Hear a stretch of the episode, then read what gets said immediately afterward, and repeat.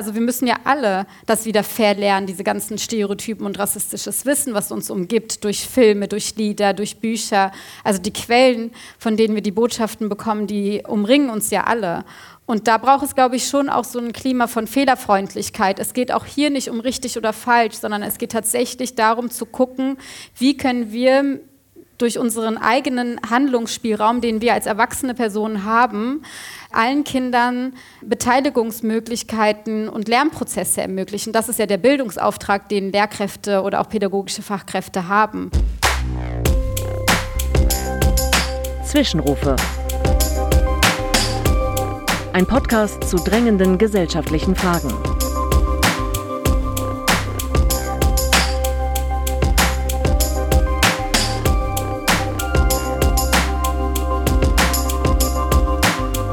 Herzlich willkommen zu einer neuen Folge von Zwischenrufe. Ich bin Sascha Suake von der Zeitstiftung und nehme Sie heute mit nach Berlin, wo wir über Antirassismus und Bildung gesprochen haben. Es geht um strukturellen Rassismus in der Schule, um verdeckte und unterschwellige Diskriminierung und auch um Rassismus gegen Lehrkräfte. Ich hoffe, Sie sind genauso gespannt wie ich auf die Erkenntnisse des Gesprächs. Jetzt geht's los.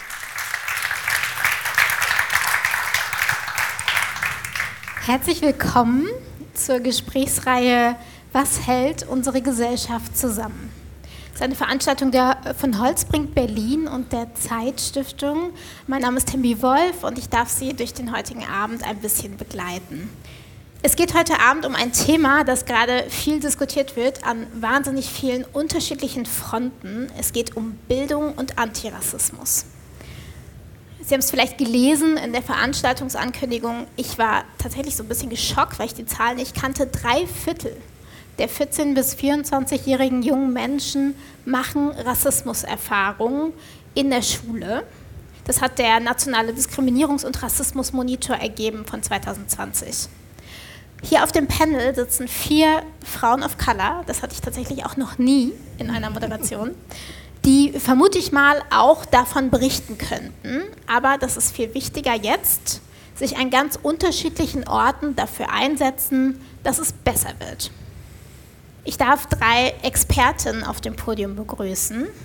Dr. Seyran Bostanci. Äh, sie ist wissenschaftliche Mitarbeiterin am DEZIM, dem Deutschen Institut, der Deutschen Zentrum für Integrations- und Migrationsforschung. Dort begleitet sie die Modellprojekte Vielfalt gestalten des Bundesprogramms Demokratie leben und forscht vor allem zum Thema Kita, also zur Frage, wie Kita-Personal vorurteilsbewusste Erziehung lernen kann. Sie ist außerdem Teil des Nationalen Diskriminierungs- und Rassismusmonitors. Herzlich willkommen. Vielen Dank.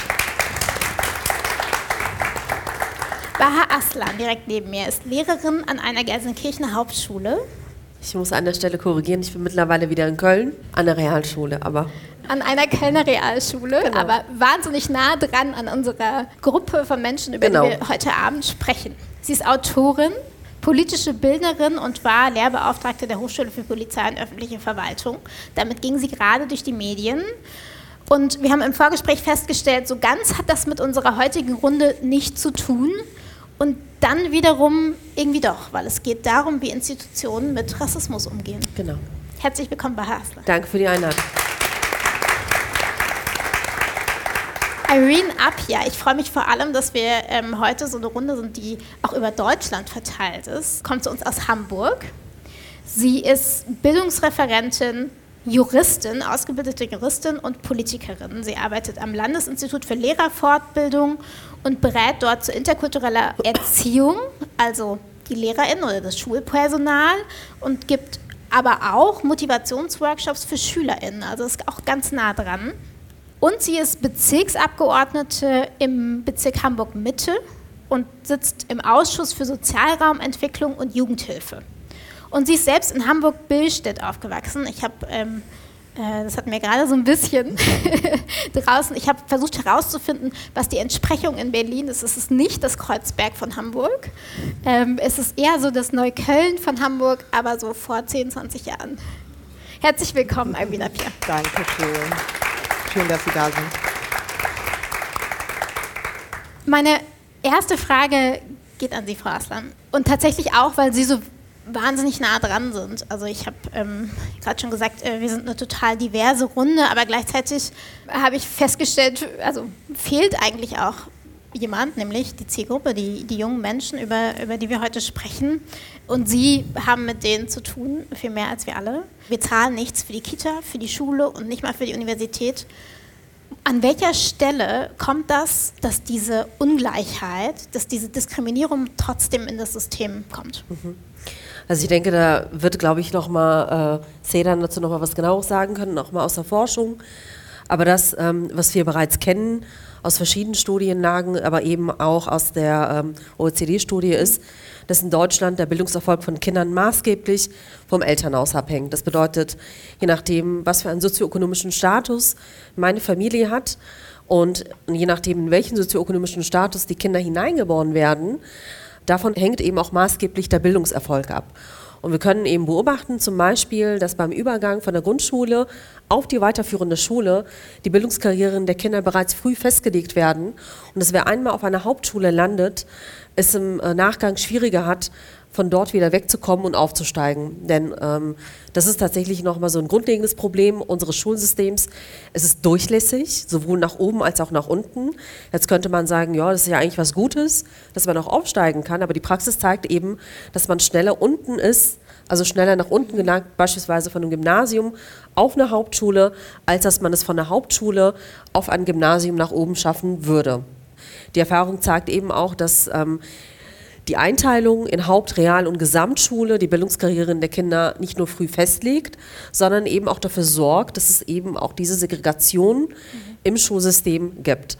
Und wenn wir uns das dann nochmal im Speziellen auf Kinder und Jugendliche mit Migrationshintergrund anschauen, dann merken wir eben, dass es mehrheitlich auch Kinder mit einem sogenannten Migrationshintergrund sind, die nach der Grundschule eben auch des Öfteren eine Empfehlung für die Hauptschule bekommen. Und das hängt eben natürlich auch mit Vorurteilen zusammen, die ähm, im Lehrerinnenzimmer bewusst oder unbewusst über bestimmte Gruppen von Menschen da sind. Mhm. Frau Appia, Sie haben genickt gerade. Sie arbeiten auch ganz nah mit Schülerinnen und Schülern und Lehrerinnen und Lehrern, die was ändern wollen, was anders machen wollen. Deckt sich das mit Ihrer Erfahrung? womit, mit welchen Problemen kommen die Schülerinnen und Schüler zu Ihnen? Ich stimme ihr komplett zu. Mhm. Also die Studien belegen das schon lange das ähm, Schulsystem, das Bildungssystem baut auf Klassismus auf. Das heißt, von vornherein wurde zugeteilt in eine Arbeiterschicht und dann eben in eine eher wohlhabende Schicht, die dann auch studieren soll und die anderen sollen eben die Ausbildung machen. Das heißt, das deutsche System war immer schon so angelegt, dass man versucht hat, die Menschen zu kategorisieren.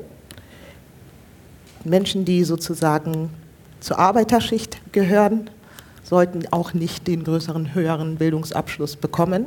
Und das setzt sich natürlich fortlaufend durch. In der Zeit, wo wir aufgewachsen sind, war die Zahl der Migration noch nicht so hoch und deutlich, beziehungsweise nicht deutlich anerkannt, so dass man äh, schon damals Menschen, die anders, das Othering sozusagen kategorisiert hat, dass man diese eben der Arbeiterschicht zuordnet. Mhm. Wie sieht es heute aus? Also jetzt, ich finde, es hat sich verstärkt über die letzten 20 Jahre. Ich habe das äh, in meiner Bildungslaufbahn damals nicht so verstärkt festgestellt, aber vielleicht war man auch jung. Das Othering, das Othering hat sich verstärkt? Nee, das Othering war immer da. Aber dass das von dem ähm, Erfolg der Eltern sozusagen mhm. abhängig ist. Meine Eltern waren beide bildungsaffin haben sich also immer schon schlau gemacht. Ähm, ich zähle zu dieser Generation, die die ersten äh, Modelle der Stadtteilschule, der Gesamtschule sozusagen ähm, äh, angelaufen ist. Ähm, aber auch ich habe keine Empfehlung bekommen, obwohl meine Noten relativ also gut waren. Also ich hätte durchaus äh, in, in, in ein Gymnasium gehen können, würde aber behaupten, dass die Lehrerin, die damals das beurteilt hat, es wirklich tatsächlich an meiner Person maßgeblich ähm, festgelegt hat. Und zwar nicht, dass ich ein Kind mit Migrationshintergrund bin an der Stelle, sondern weil sie sagte, ach, die ist aufmüpfig. Ne? Also sie, sie ist kein Kind, was unbedingt diese Form der Disziplin des Gymnasiums standhält. Mhm. Ist vielleicht auch richtig gewesen an der Stelle. Aber jetzt, um den Bogen zu führen zu den Jugendlichen heute. Ich ähm, erlebe eine frustrierte Jugend, ähm, auch aufgrund des hohen Leistungsdrucks, aber gleichzeitig auch eine Generation, die äußert, was sie wollen. Die Frage ist natürlich, wie Lehrkräfte das auffangen und wie Lehrkräfte sozusagen auch geschult sind. Also Sie machen das ja schon seit über zehn Jahren, haben wir gerade festgestellt. Hat sich dann was geändert daran? Dass, also ist das neu, dass die Schülerinnen und Schüler so empowered sind und selbst mit diesem Thema auf sie zukommen?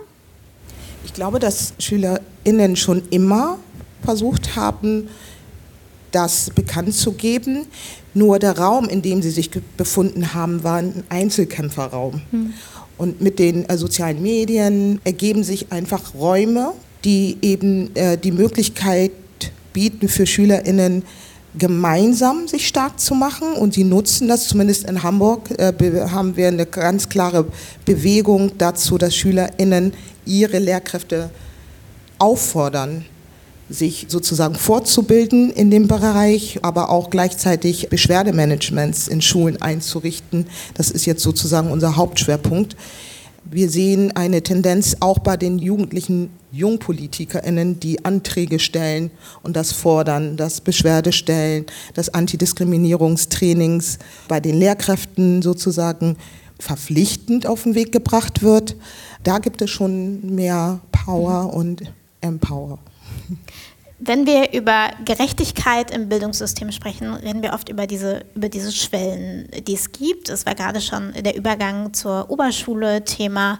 Gleichzeitig gibt es davor aber noch eine Schwelle. Es gibt den Übergang von der Kita zur Grundschule und gleichzeitig gibt es die Kita-Plätze, die wahnsinnig viele Eltern frustrieren gerade.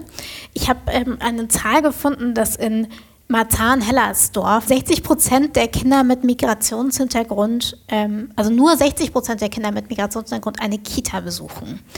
Wie kommt das? Wollen ähm, migrantische Familien gar keine Kita-Plätze? Also ist das da gar nicht so angesagt? Ja, das ist äh, der erste Gedanke wahrscheinlich, der einem einfällt, wenn man diese Zahlen anschaut. Und interessanterweise hat die Forschung auch lange in diese Richtung geforscht. Und zwar geschaut, wünschen sich die Eltern mit sogenanntem Migrationshintergrund keinen Kita-Platz. Und erstaunlicherweise ist der Wunsch nach einem Kita-Platz höher, als dass diese Familien einen Kita-Platz bekommen. Und das ist also so 40 Prozent äh, der Eltern mit Migrationshintergrund wünschen sich einen äh, Kita-Platz und nur 20 Prozent dieses Wunsches wird erfüllt. Die Nachfrage übersteigt das Angebot. Das heißt, Kitas, Leitungskräfte können sich aussuchen, mit welcher Familie sie gerne arbeiten wollen. Und wenn wir uns jetzt äh, nochmal das Thema Vorurteile und Rassismus da anschauen, liegt es eben sehr nah, dass vor allem Familien mit Migrationshintergrund oder auch mit Fluchterfahrung da schwieriger haben, einen Kita-Platz zu bekommen. Und ähm, da braucht es natürlich dann auch äh, von politischer Seite Mechanismen nochmal, wie diese Kita-Platzvergabe gerechter verteilt werden kann. Jedes Mal, wenn ich neu mit einer Kita spreche, erfahre ich wieder ein neues Verfahren, wie Familien zu einem Kita-Platz kommen. Es gibt da diese Wartelisten, aber die sind sehr untransparent. Wer entscheidet, wer jetzt diesen Platz bekommt, nach welchen Kriterien, das ist richtig undurchsichtig und auch für viele Familien nicht überschaubar und sehr sehr barrierevoll. Wie, Sie sagten gerade, staatlicherseits sollte da eigentlich ähm, was vorgegeben werden, wie diese Kitaplätze verteilt werden. Wie sähe das idealerweise aus? Kann man das schon sagen? Also ich weiß es tatsächlich selbst noch nicht. Vielleicht werde ich am Ende der Forschung äh, eine geniale Idee entwickeln können. Aber aktuell ist es tatsächlich ein Flickenteppich. Und auch wenn man bundesweit schaut, es gibt manche Bundesländer, die das tatsächlich zentralisiert haben. Äh, die Bildungsakteure und auch die Jugendämter und auch die Kita-Leitungen, mit denen ich jetzt gesprochen habe, äh, sind eher skeptisch dieser zentralen Regulierungsformen, weil viele Kita sich das lieber selber aussuchen möchten, mit wem sie zusammenarbeiten wollen. Und es gibt tatsächlich auch viele Kitas, die gerade Familien mit Migrationshintergrund Bildungschancen ermöglichen wollen. Und dann aber entsteht ein Bild, dass auf der einen Straßenseite eine Kita vorhanden ist, die total segregiert ist, wo 90 Kinder mit Migrationshintergrund sind.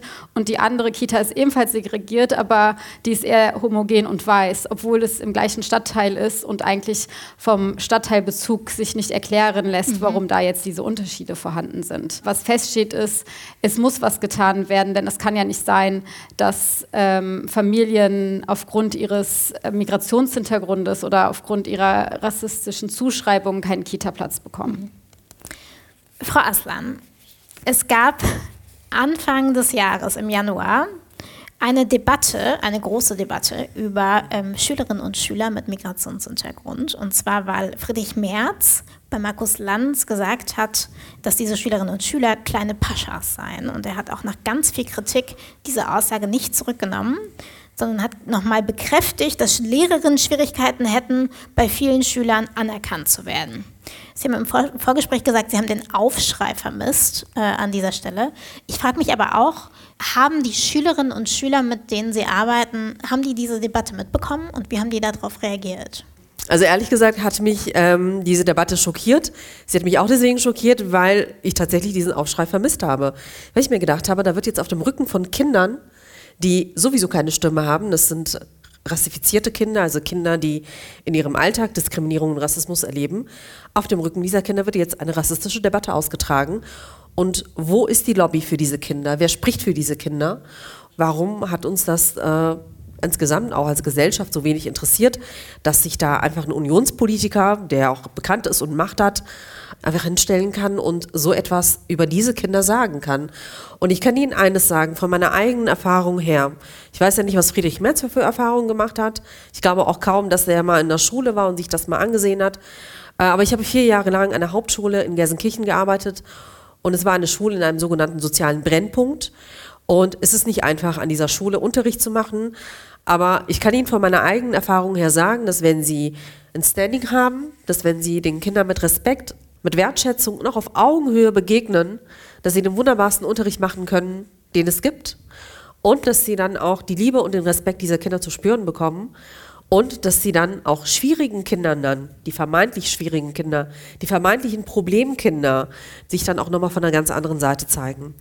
Und ähm, von daher finde ich, dass wir erstmal vielleicht auch unseren Blick auf diese Kinder korrigieren sollten und genauer hinschauen sollten, warum sind diese Kinder denn äh, so, warum machen sie vielleicht Probleme im Unterricht oder akzeptieren vielleicht auch nicht die Bildungseinrichtung Schule.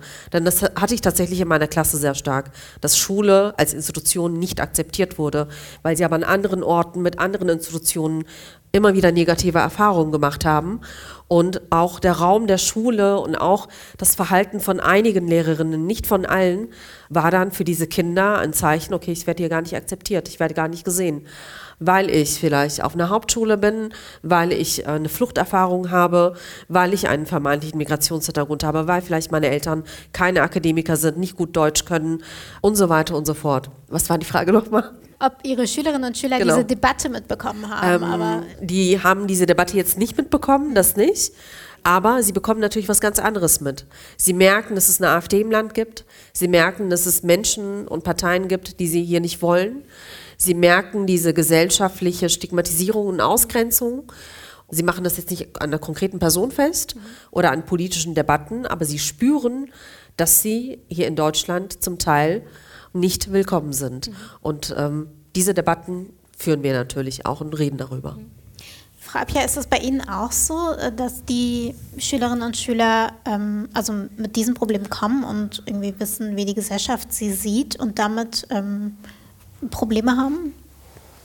Wir hören oder ich höre diese Aussagen von SchülerInnen im Rahmen der sogenannten Empowerment Workshops unterschrieben, alles, was sie so äußert dazu.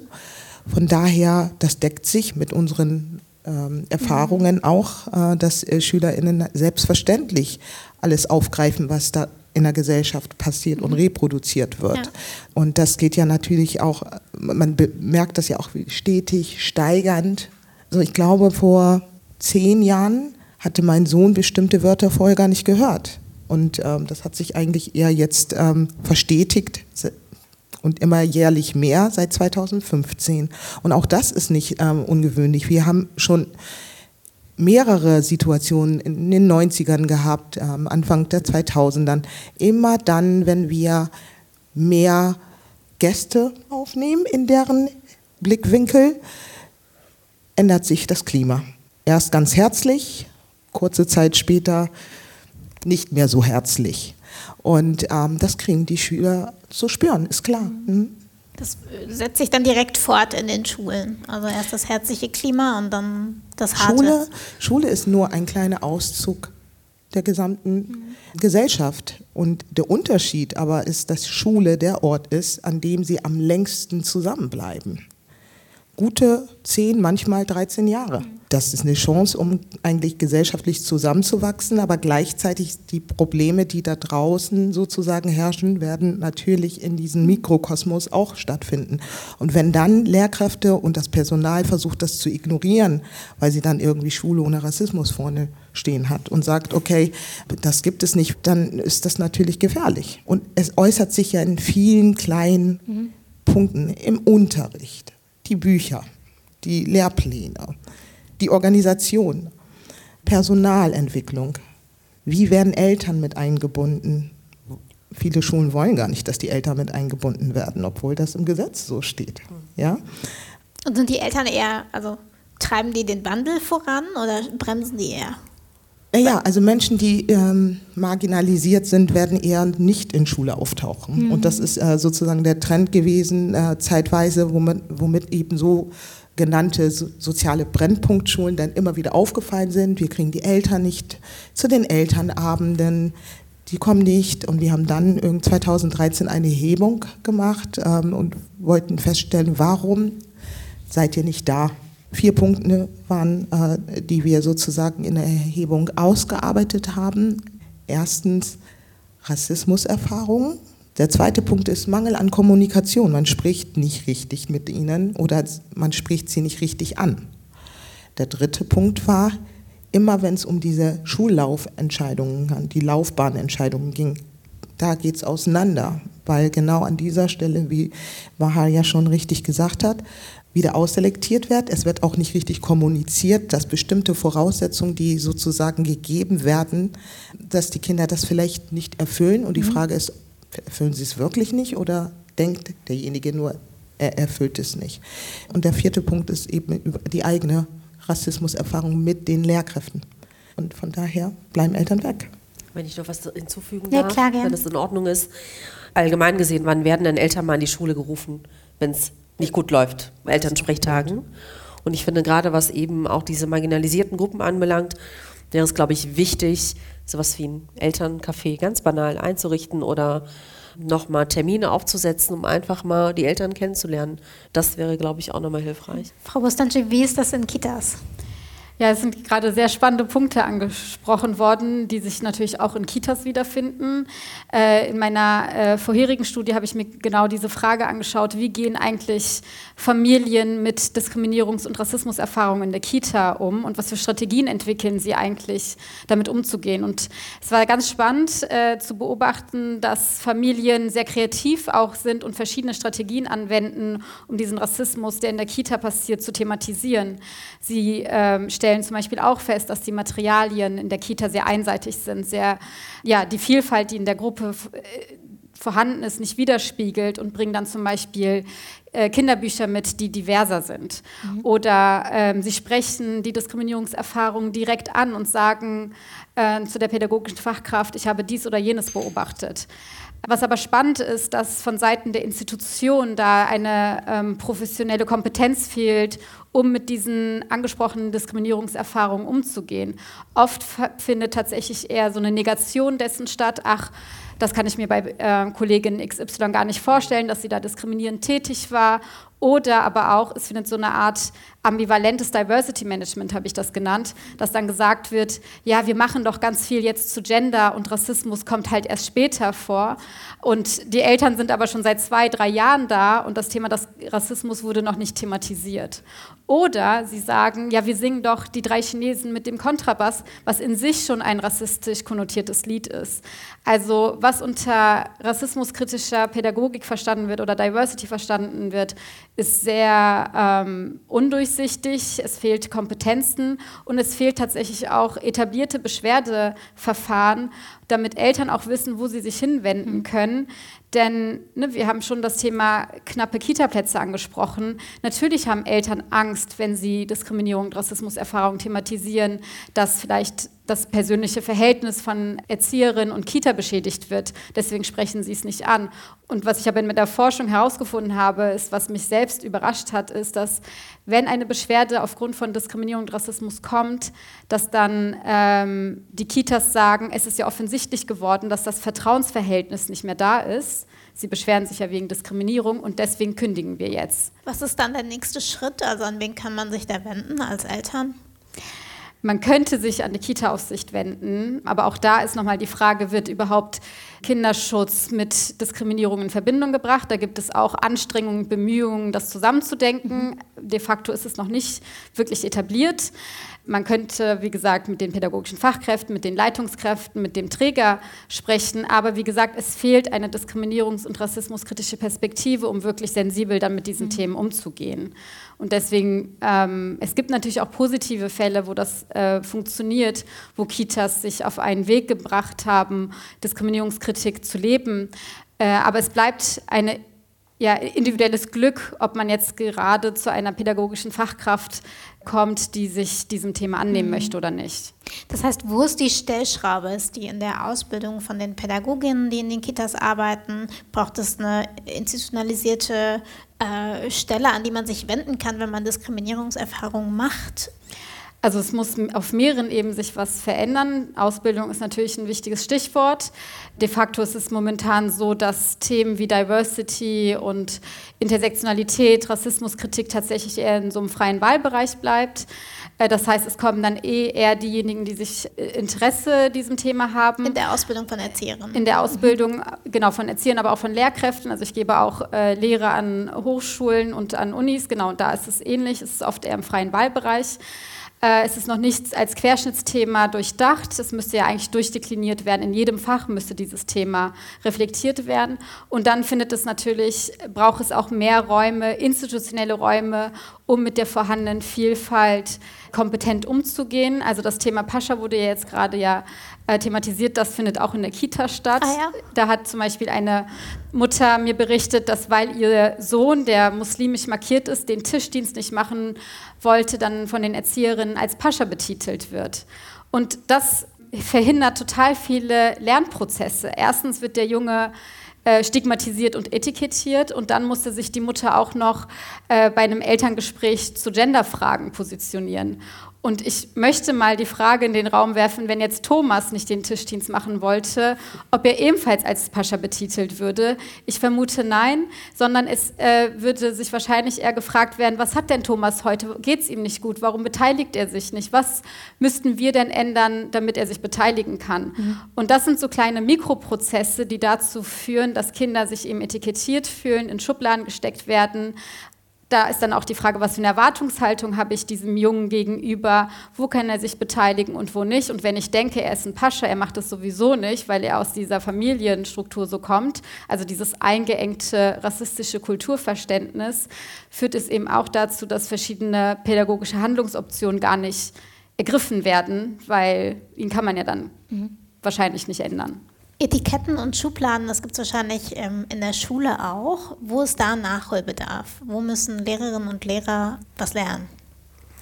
Ähm, also ich würde es ähnlich wie Sedan sehen. Ich würde sagen, in der Ausbildung fängt es an. Es hat sich natürlich auch in den Universitäten was getan. Das ist zum Beispiel Professor Dr. Karim mhm. Feridoni ähm, macht an der Universität äh, Bochum ganz, ganz tolle Seminare mit Lehrerinnen, angehenden Lehrerinnen zum Bereich rassismuskritische Bildungsarbeit.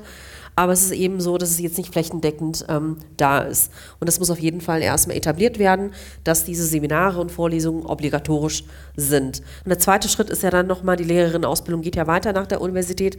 Man kommt ja ins sogenannte Referendariat, wo man anderthalb bis zwei Jahre, je nachdem welchem Bundesland man ist, eben diese praktische Lehrerinnenausbildung durchläuft. Und da habe ich tatsächlich ähm, meine eigenen Lehrerinnenausbildung erfahren, was auch nicht so lange her ist, es war vor sechs, sieben Jahren, dass das Thema Diversity so abgetan wird als, ja, wir haben eine Heterogenität im Klassenzimmer und äh, Aisha backt Börek und Georgidis tanzt äh, griechischen Tanz und das ist dann Vielfalt und das müssen sie kennen, wenn sie irgendwann mal an die Schule gehen als Lehrer, aber mehr auch nicht. Aber Rassismus Leistungskritik, Diskriminierung von Schülerinnen und Schülern. Das ist überhaupt gar nicht Thema gewesen in dieser Ausbildung. Wenn man es angesprochen hat, dann gab es meistens Abwehrreflexe. Und natürlich hört es dann, äh, wenn man Lehrerin ist, nicht auf mit der Bildung. Ähm, ich habe die Erfahrung gemacht, ähm, dass man als Lehrerin in, unter so einer Käseglocke lebt. Man, man ist in seiner eigenen Welt und das, was außenrum passiert, das bekommt man gar nicht so mit, weil man natürlich innerhalb der Schule in so einer Machtposition ist. Man gewöhnt sich auch sehr schnell daran, dass man in dieser Machtposition ist, dass man Schülerinnen und Schülern eben auch ähm, einfach äh, bestimmte Entscheidungen, ich sage jetzt mal, aufdrücken kann, dass man nicht hinterfragt wird in seiner eigenen Autorität. Und wenn dann von außen jemand kommt und sagt, Hammer, das war ein bisschen rassistisch, was du gerade gemacht hast, ne? Dann beginnen sofort die Abwehrreflexe. Man möchte sich gar nicht damit auseinandersetzen. Und da müsste auch ganz viel passieren. Also in den Lehrerinnenzimmern, dass auch da von Zeit zu Zeit äh, die ganzen Kolleginnen obligatorische Seminare und Fortbildungen besuchen müssten, wo sie sich mit ihrer eigenen privilegierten Situation auseinandersetzen und natürlich auch nochmal die betroffenen Perspektiven, nämlich die Stimmen und die Perspektiven der Schülerinnen eben auch wahrnehmen. Greift all das nicht, braucht es eben unabhängige Beschwerdestellen. Also es gibt hier in Berlin, äh, ADAS äh, gibt es ja, wo sich ähm, Kolleginnen, Lehrerinnen, äh, Schülerinnen oder auch anderes Personal hinwenden können, wenn sie Zeuge wurden, wie jemand diskriminiert wurde oder selbst Rassismuserfahrungen machen mussten. Und ich glaube, ich hatte irgendwo auch gelesen, dass in der letzten Zeit diese Beschwerden auch gestiegen sind, was ein gutes Zeichen ist, weil es braucht halt eben diese Räume, wo Menschen sagen können, dass es mir passiert. Und in NRW haben wir das zum Beispiel nicht. Ich habe gleich noch eine Frage zu, diesen, zu den Mechanismen, wie wir damit umgehen sollten als Gesellschaft, ähm, wenn, es, wenn es Fälle gibt, in denen Rassismus äh, an Schulen auftritt. Aber tatsächlich würde ich gerne noch kurz einen Schritt zurückgehen, nämlich zur Frage der Ausbildung. Ähm, was man äh, im Studium nicht lernt, das lernt man vielleicht bei Ihnen in der äh, Lehrerinnenfortbildung. Wo sind da Ihre Schwerpunkte? Sie haben im Vorgespräch so ein bisschen erzählt, dass Sie da also wirklich sehr spezifisch auch in die Gruppen von Schülerinnen reingehen, die es gibt und die Lehrerinnen und Lehrer schulen ähm, in interkulturellen Kompetenzen. Was muss man da lernen? Bei uns landen die Lehrkräfte, die Interesse haben, weil es eben nicht verpflichtend ist. Mhm. Und ähm, Lehrkräfte haben die Pflicht, 30 Stunden im Jahr sich fortzubilden in Hamburg. Und grund grundsätzlich bilden sie sich in ihren Fächern fort. Interkulturelles oder transkulturelles äh, Lernen oder Bildung ist ein nice to have. Und von daher hat man immer die gleichen Menschen oder die Menschen, die dann gerade ein Problem haben. Und dann sollen wir natürlich die Lösung bieten, sofort. Ja, also äh, Menschen mit Migrationshintergrund musst du so angehen die Menschen aus Afghanistan hast du so zu behandeln. Ähm, was wir natürlich nicht machen. Wir versuchen immer interkulturelle Kompetenzen nach Modellen aufzubauen, wo wir natürlich von Identitäten, Wertebildung ähm, hin zu Management an Schule, Schulentwicklung zu betreiben, ernsthaft, also an den verschiedenen Schrauben im Schulsystem zu schauen, wo kann man was verändern. Wir holen neue Perspektiven rein durch eben Experten von draußen, Migrantenorganisationen, Selbstorganisationen, die sich mit dem Thema schon befasst haben. Da haben wir das Problem, dass das natürlich auch was kostet. Mhm. Und wenn das Schulsystem oder unser Senator vielleicht auch mal Geld an die Hand nehmen würde, um solche Programme zu finanzieren, dann wäre es einfacher, das sozusagen umzusetzen. Also wir sehen auf jeden Fall deutlich die Entwicklung zu einem Bottom-up. Schüler fordern das ein wir versuchen den mhm. Lehrkräften die Tools mitzugeben, aber man muss auch immer ganz realistisch sein äh, bei fast äh, 600 Schulen. Ähm, ein Institut oder eine Abteilung, die 4,5 Stellen hat, das reicht nicht aus. Mhm. Einerseits natürlich irgendwie ähm, äh, beeindruckend, dass es so bottom-up ist und die Schülerinnen und Schüler sich da selbst empowern. Andererseits dachte man, also denkt man, wenn man so die Debatte betrachtet, dass oh, Diversity so in aller Munde ist und äh, gerade seit Black Lives Matter eigentlich auch Rassismus überall Thema ist und sich da eigentlich was getan haben müsste. Es tut sich was. Ich würde nicht sagen, dass es, mhm. es tut sich auf jeden Fall was. Mhm. Ähm, und natürlich haben die Menschen jetzt gerade wieder die Nase voll immer von Rassismus zu sprechen. Das, was damit assoziiert wird, ist noch so der, der Urgedanke. Und jeder möchte äh, bloß kein Rassist sein. Würden aber alle sagen jetzt, oh, ja, vielleicht habe ich gerade rassifiziert. Ähm, kannst du mir kurz sagen, was äh, jetzt schiefgelaufen ist? Und man diskutiert das aus, dann ist das auch eigentlich meistens danach auch vergessen. Mhm. Aber dieses Deckeln und so tun, als ob es nicht existiert, ist das Problem, warum es überhaupt existiert. So. Wenn ich da vielleicht nach einhaken kann, in meinen Weiterbildungen mit den ähm, pädagogischen Fachkräften, und da muss ich auch sagen, Lehrkräfte sind da manchmal sehr speziell und schwieriger in der Reflexion Sorry. anzuregen. Da ist tatsächlich Kita ein Ort, der ein bisschen ähm, wohlwollender ist, tatsächlich in die Selbstreflexion zu gehen. Das ist jetzt so meine persönliche Erfahrung. Aber auch da das Thema Schuld und Scham kommt immer wieder vor. Ne? Also dieses Selbstverständnis, wir sind EuropäerInnen, WeltbürgerInnen, wir wollen nur das Gute. Viele ne, sind auch in dem Beruf, die als Frauen sozialisiert sind, die in die Care-Arbeit, äh, Care-Tätigkeit sind. Und das dann mit dem Selbstbild in Verbindung zu bringen, dass man durch das eigene Denken und Handeln vielleicht Menschen Unrecht tut oder diskriminiert, ist tatsächlich schwer zu verdauen. Das heißt, deswegen brauchen diese Prozesse auch einfach viel Zeit. Und es wäre deswegen viel schöner, wenn man wirklich schon in der Kita anfängt, dort Kompetenzen erwirbt, diskriminierungs- und diversitätssensibel zu sein, also auch schon mit den Kindern in der Interaktion mit den Kindern, wie sprechen wir, wie erklären wir den Kindern die Welt. Äh, wenn man da schon anfängt, um es dann nicht im späteren Alter wieder mühselig mit hohen Kosten verlernen zu müssen. Ne? Also wir müssen ja alle das wieder verlernen, diese ganzen Stereotypen und rassistisches Wissen, was uns umgibt, durch Filme, durch Lieder, durch Bücher. Also die Quellen, von denen wir die Botschaften bekommen, die äh, umringen uns ja alle. Und dann kommt eben oft Schuld und Scham und das wenn es dann kippt, ist es wirklich eine unproduktive Sackgasse, aus der es dann schwer ist, da wieder rauszukommen. Und da braucht es, glaube ich, schon auch so ein Klima von Fehlerfreundlichkeit. Es geht auch hier nicht um richtig oder falsch, sondern es geht tatsächlich darum zu gucken, wie können wir durch unseren eigenen Handlungsspielraum, den wir als erwachsene Personen haben, allen Kindern Beteiligungsmöglichkeiten und Lernprozesse ermöglichen. Das ist ja der Bildungsauftrag, den Lehrkräfte oder auch pädagogische Fachkräfte haben. Und da ist es halt eben nicht immer gleich oder gerecht. Wir haben gehört, diese Diskriminierungen, die sind teilweise tief eingeschrieben, schon in so alltäglichen Sätzen, die wir zu unseren Kindern sagen. Und sicher gilt dasselbe für die Schulen. Wenn sie drehen dürften an den Stellschrauben, morgen, morgen früh, was müsste sich tun? Was, was darf sich verändern, damit Diskriminierung und Rassismus an Schulen ernst genommen wird und effektiver bekämpft wird? Ich würde, glaube ich, das allererste, was ich machen würde, wäre es morgen in NRW ins Bildungsministerium reinzugehen und eine Stelle zu schaffen, die sich tatsächlich nicht nur aus der Forschung heraus, sondern auch aus der Praxis heraus mit diesem Thema beschäftigt und würde, das allererste, was ich machen würde, wäre tatsächlich eine unabhängige Antidiskriminierungsstelle für Schulen einzurichten. Und ein zweiter Punkt wäre, glaube ich, dass ich in der Schule die Stimmen von Schülerinnen mehr stärken würde. Es gibt die Schülervertretungen, es gibt dann nochmal so diese Schülerparlamente, wo sich Schülerinnen einbringen können, wo sie natürlich ihre Stimme dann auch mit einbringen können. Aber das erscheint mir dann noch ein bisschen zu wenig. Und das heißt, ich würde dann nochmal auf der Schülerebene vielleicht gucken, wo gibt es mehr Möglichkeiten, damit Schülerinnen partizipieren können um äh, vielleicht auch nochmal gegen diskriminierendes Verhalten von Personal an Schulen auch vorzugehen oder eben dieses auch zu thematisieren und natürlich auch darf das ja natürlich auch kein, ähm, ja, ähm, kein bloßes Lippenbekenntnis bleiben. Das bedeutet, wo können Schülerinnen vielleicht auch nochmal aktiv selber entscheiden, wie mit ihnen in der Schule umgegangen wird und ähm, welche Prozesse dann vielleicht auch nochmal in der Schule in Gang gesetzt mhm. werden.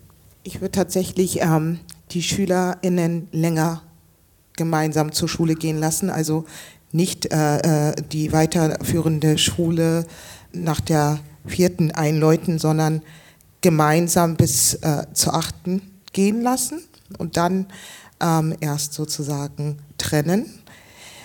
Das wäre der erste Punkt. Der zweite Punkt wäre wahrscheinlich auch die Antidiskriminierungsstelle, die also die, die unabhängige. Ich glaube, dass die innerschulische kommen sollte, jetzt schon. Also zumindest bei uns in Hamburg haben wir es jetzt so hingekriegt. Wir arbeiten an einer Handlungsempfehlung, die wir rausgeben und jede Schule soll sich das aufbauen. Die Stärke liegt bei den Schülerinnen und den Eltern gemeinsam sozusagen gegen das Lehrerkollegium, wenn es sein muss. Und mein dritter Punkt wäre wahrscheinlich ähm, Wiederholung. Ich weiß nicht, wie es bei euch ist in Berlin, aber bei uns ist es so, dass eigentlich mehr oder minder die Lehrkräfte das Recht haben zu sagen, dieses Kind kann wiederholen. Man kann einen Antrag stellen als Elternteil, aber das müssten besondere Härtefälle sein, wenn man sein Schuljahr wiederholen möchte. Das Recht zu wiederholen sollte den Eltern und Schülern nicht genommen werden. Wenn sie glauben, dass sie in, nach ihrer Pubertät jetzt so weit sind, dass sie doch noch mal ein Jahr machen, dann sollte es ihnen erlaubt sein, dass sie das tun. Frau Bostanche, wir sind in den Kitas die Stellschrauben. An der Kita würde ich tatsächlich mir Geld an die Hand nehmen wollen. Es ist ein unterfinanzierter Bereich. Es ist eigentlich nicht überraschend, dass da Diskriminierung und Rassismus äh, passiert, wenn pädagogische Fachkräfte unter sehr schweren Arbeitsbedingungen arbeiten. Der Personalschlüssel ist katastrophal. Jetzt gibt es eben auch noch mal einen hohen Fachkräftemangel. Das heißt, manchmal arbeiten pädagogische Fachkräfte unter kindeswohlgefährdenden äh, Umständen, dass eine Erzieherin für 23 oder äh, für 23, manchmal sogar für drei Erzieherinnen für 63 Kinder zuständig sind. Jetzt gibt es immer mehr Kitaschließungen auch. Und dann ist es ja ganz klar, dass unter Stress noch mal mehr Raum für Diskriminierung und Rassismus stattfindet. Ne? Kinder haben unter diesen Bedingungen noch mal mehr zu funktionieren und müssen sich anpassen. Mhm. Das heißt, ich würde tatsächlich mir mehr Geld an die Hand nehmen, kleinere Gruppen machen und auch diesen Fachkräftemangel, der muss wirklich politisch ernst genommen werden.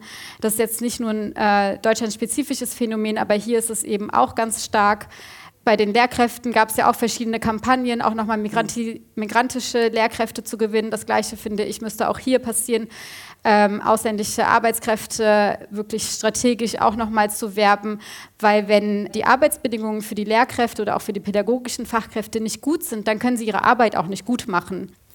Also es ähm, mangelt ganz viel an, an, Geld und an Fortbildung und Wissen, aber was Sie auch alle drei im Laufe des Amts schon erwähnt haben, sind äh, Ansprechpersonen für Fälle, in denen, in denen es Rassismus gab, in denen es Diskriminierung gab.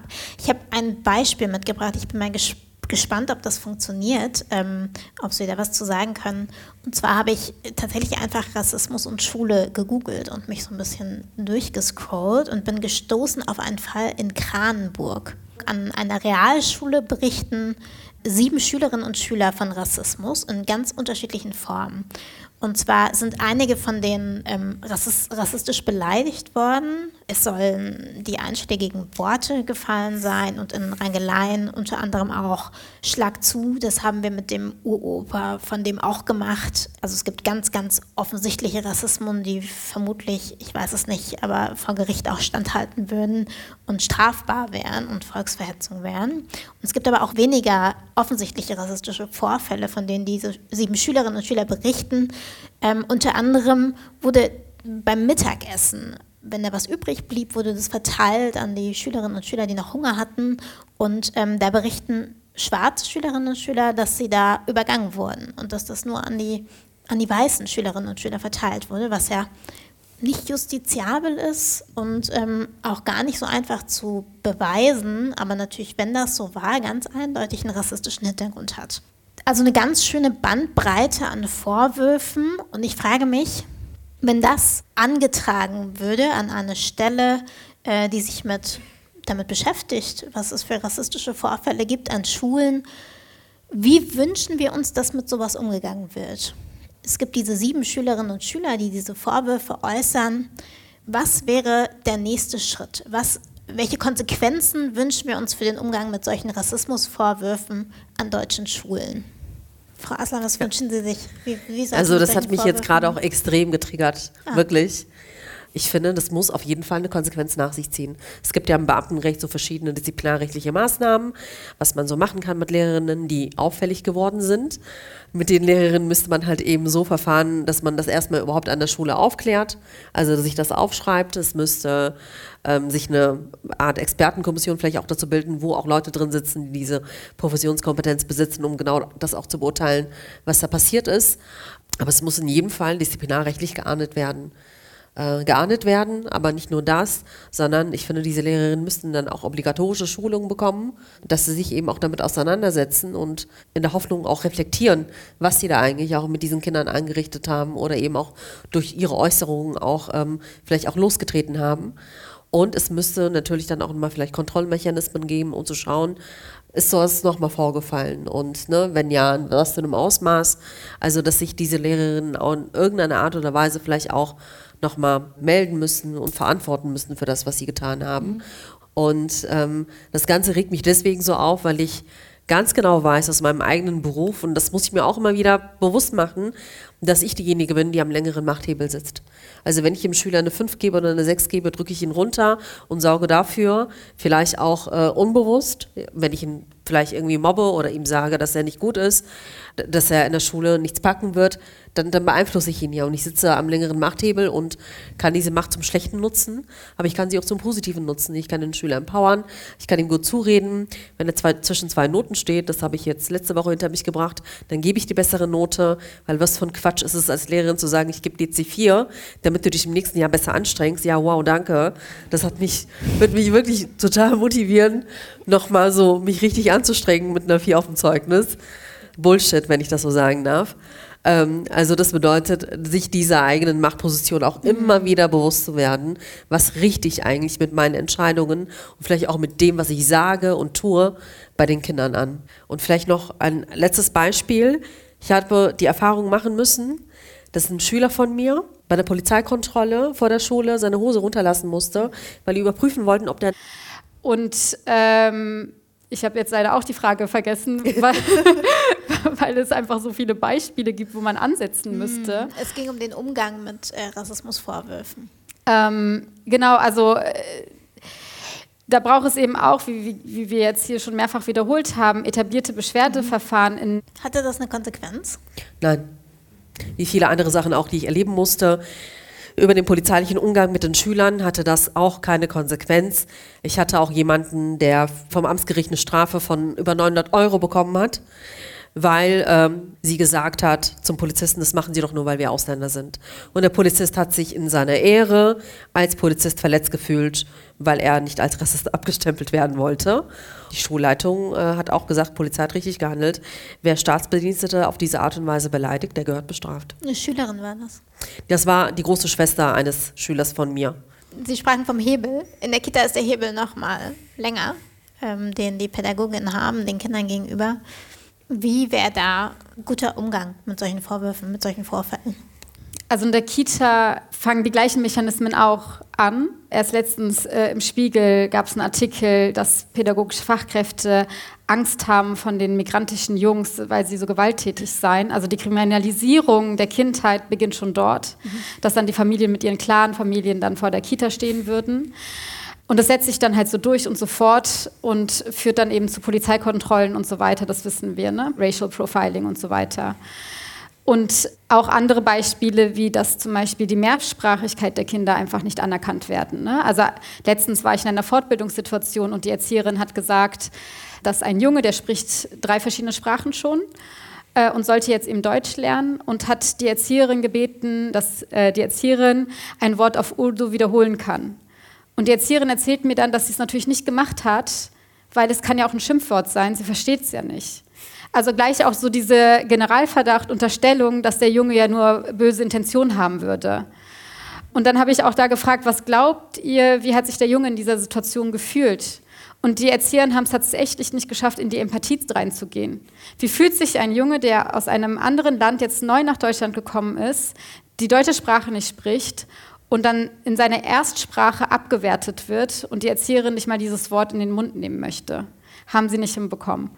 Und äh, es gibt Kitas, die das anders machen, ja, die Mehrsprachigkeit sichtbar machen, die mehrsprachige Bücher haben. Es ist so leicht eigentlich, das in die Praxis zu überführen, aber es gibt da eben auch einen großen Widerstand.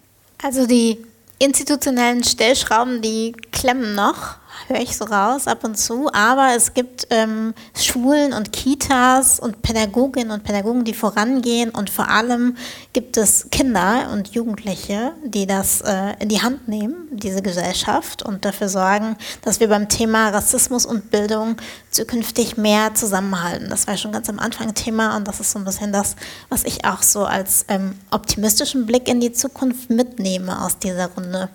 Vielen Dank Ihnen, dass Sie Ihre Erfahrungen und Ihre Expertise geteilt haben. Danke Ähm, für die Einladung. Frau Apia, Frau Bastanci, Frau äh, Aslan. Und jetzt habe ich mir noch notiert, äh, eine dringliche Einladung zum Umtrunk auszusprechen. Und ich freue mich, dass Sie heute Abend dabei waren. Bis zum nächsten Mal.